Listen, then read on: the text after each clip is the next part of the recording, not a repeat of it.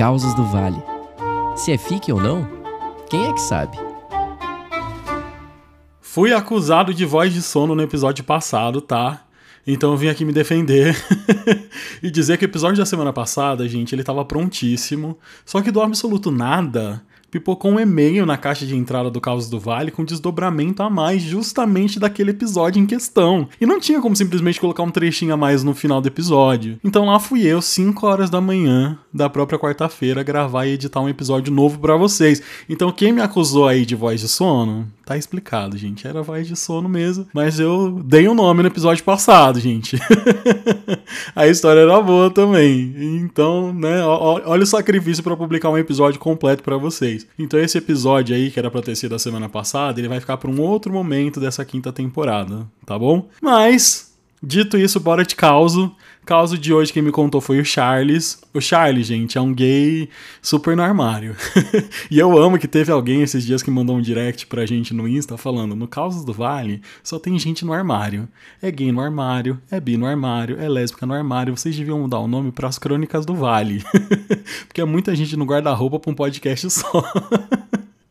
E é isso, né, gente? Sinal de que vocês confiam no nosso trabalho. A gente nunca expôs ninguém, nem pretende, tá bom? Então, pode mandar o um e-mail lá que tá tudo certo. Tá tudo, né? Sigilo absoluto. Enfim, Charles, né? Gay sigiloso, fora do meio, ele conseguiu um trabalho em uma empresa terceirizada de segurança. Então, basicamente, como que funcionava essa empresa? Ela tinha ali uma carteira de clientes e os funcionários, né, os colaboradores, eles trabalhavam internamente nesses clientes fazendo a segurança. Então tinha todo tipo de cliente que vocês podem imaginar, desde banco, é, hospital, enfim. E foi assim que o Charles acabou indo trabalhar como segurança em um supermercado, não tão distante ali da região onde ele morava com os pais dele.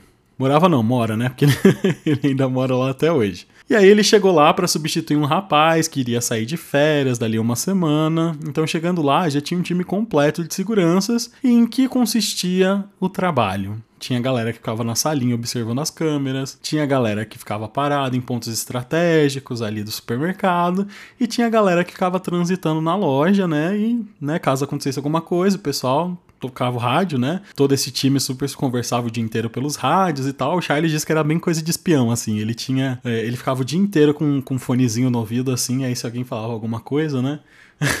tinha até uns códigos, tipo, alguém, sei lá, prossiga.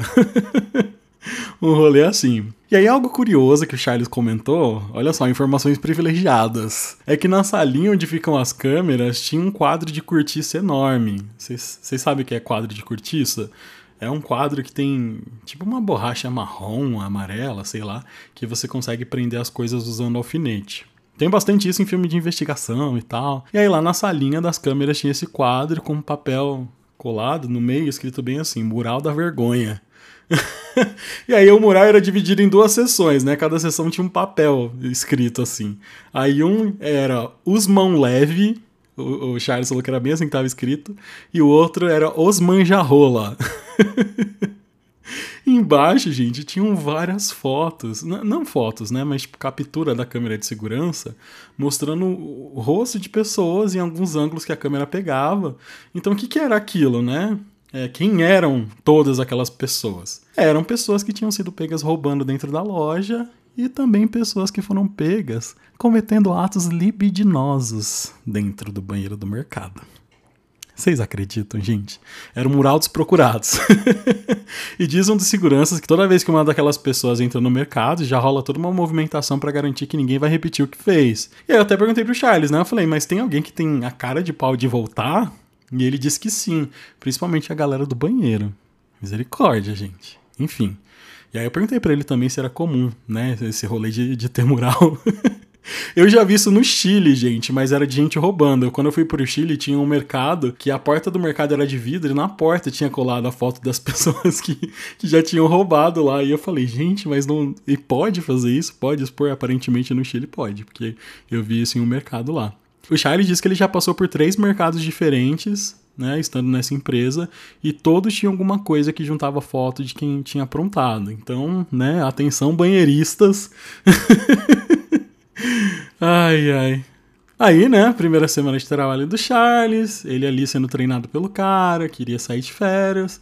Chegou na sexta-feira, último dia do cara, eles ali almoçando no refeitório, e um dos seguranças vai e solta, né? O fulano. Fulano é, é o cara que tava saindo de férias. Você não vai batizar o menino, não? E aí, nessa hora, todo mundo olhou pro Charles e começou a rir, né? Inclusive o, fulano, né? O cara que ia sair de férias. O Charles só ficou constrangido, né, sem entender, e o cara insistiu, né, falou, não, antes de você sair, você tem que batizar um menino, todo mundo quando chega aqui passa por isso, e ele não vai ser diferente. E aí o Charles começou a ficar mais nervoso, né? E falou: que, que lance é esse de batizar? E aí esse outro segurança só levantou, chegou bem pertinho do Charles assim e falou: Relaxa, você vai gostar. e aí todo mundo saiu rindo do, do, do, refeitório, né, na cara do Charles, e nosso amigo Charles trabalhou o resto do dia tenso, né? Porque primeiro que ele não sabia do que se tratava aquele negócio de batizar, e segundo que, né, preguiça de trotezinho ambiente de trabalho, preguiça mesmo, gente. Nossa, uma vez eu trabalhei em uma empresa que o pessoal vivia fazendo essas coisas. Por exemplo, se você deixasse sua garrafinha de água em cima da mesa, quando você voltasse, alguém tinha enchido sua garrafa de adoçante. E aí você tomava e tal, Aí o negócio cheio de adoçante. Aí do nada, né? Todo mundo segurando risada. Então, ai, uma lindeza. Teve outra vez também, gente, que pegaram o cartão de crédito dentro da. Olha o nível.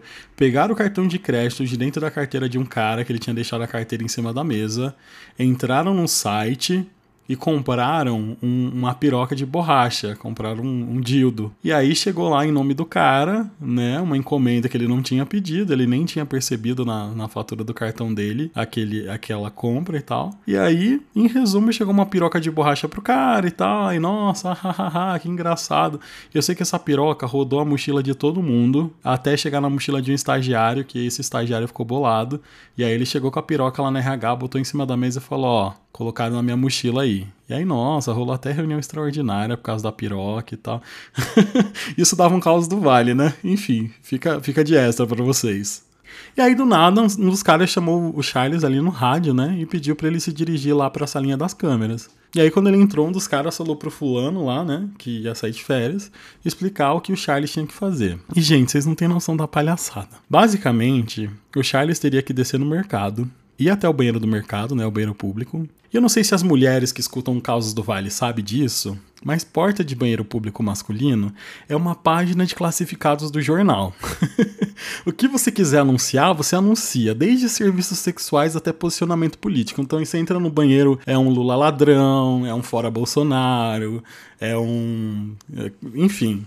E aí o Charles teria que ir lá, escolher um anúncio da porta ligar para a pessoa e, sei lá, inventar uma história de que o mercado ia processar se a pessoa não fosse lá pagar o que escreveu. Enfim, tocar o terror ali em cima de quem tinha deixado o anúncio na porta. Ai, gente, que palhaçada. E o Charles topou por livre e espontânea pressão tóxica masculina, só quem viveu sabe. Porque quando os caras, né? Quando os bros, quando a broderagem te incentiva a fazer algo na marra, Aí, né? Ui, enfim. E aí, quando o Charlie chegou lá no banheiro, né? A porta lavada, assim, de anúncios. E aí era anúncio tipo, como sua mulher. e um telefone embaixo. Aí outro, mamo no sigilo. E um telefone embaixo. Enfim, a possibilidade era diversa. Eram muitas. E aí o Charles escolheu um que dizia bem, bem assim, ó. Hétero deixa mamar. Só que o detalhe é que tava escrito hétero com E e mamar com um acento agudo no final. Ou seja, a pessoa, né, pegou a língua portuguesa e deu duas voadoras. E o Charles pensou: hum, vai ser esse aqui que eu vou ligar. e anotou o um número ali, né? Salvou e quando ele já estava preparado para sair da cabine do banheiro, sabe quando você salva o contato e aí ele já mostra para você que a pessoa tem WhatsApp? Aí isso aconteceu. E aí ele foi abrir o contato da pessoa e na foto dava para perceber que a pessoa tava usando um, um, capacete de moto, né, solto aqui na parte de baixo, mas só mostrava ali do sorriso ao ombro. E aí o Charles ele ficou meio indignado assim, tinha aquele capacete, aquele sorriso, eles eles eram muito familiar assim, muito familiar mesmo. E aí no impulso, ao invés de ele subir, o que que ele fez? Ele pegou um outro número e voltou para a salinha. E aí, chegando lá, rolou uma palhaçada toda de ligar pra pessoa. e muito sério, né? Perguntar, tipo, é, você colocou que mama no sigilo na porta do mercado XPTO? e a pessoa, sim. Aí ele, é, pois então, né? Eu falo da segurança aqui do mercado e você tem 24 horas para vir apagar, senão a gente vai te processar e não sei o quê.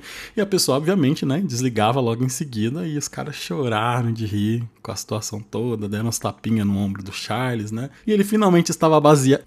baseado, ó. ele finalmente estava batizado né, na, na, na maçonaria ali do mercado. Só que, gente, ele não tinha esquecido a tal foto do outro contato lá, o cara do capacete. Então, chegando em casa, ele começou a olhar a foto com atenção, assim, e ele falou: Não é possível, gente. Eu conheço esse cara. E aí ele começou a caçar no Facebook, logo onde, né? Aí ele foi na lista de amigos e tal, para ver se tinha alguém que lembrava o tal moço da foto, né?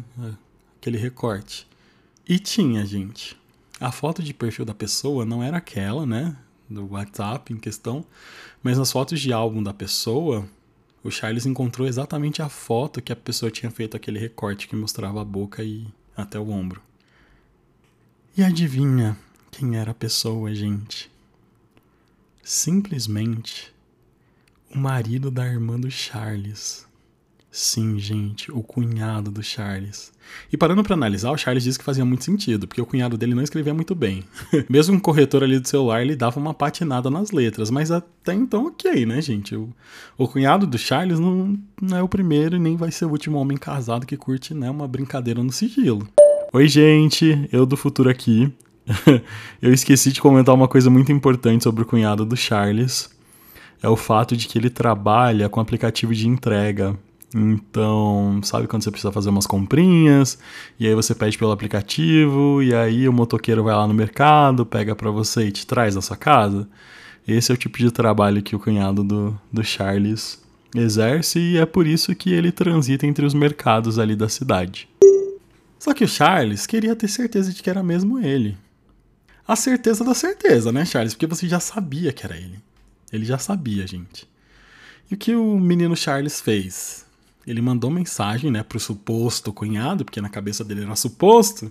Enfim, eles trocaram ali umas boas mensagens, com teor bem 18 mais e tal, até chegar no momento ali da troca de fotos. E aí, o que, que o Charles fez, gente?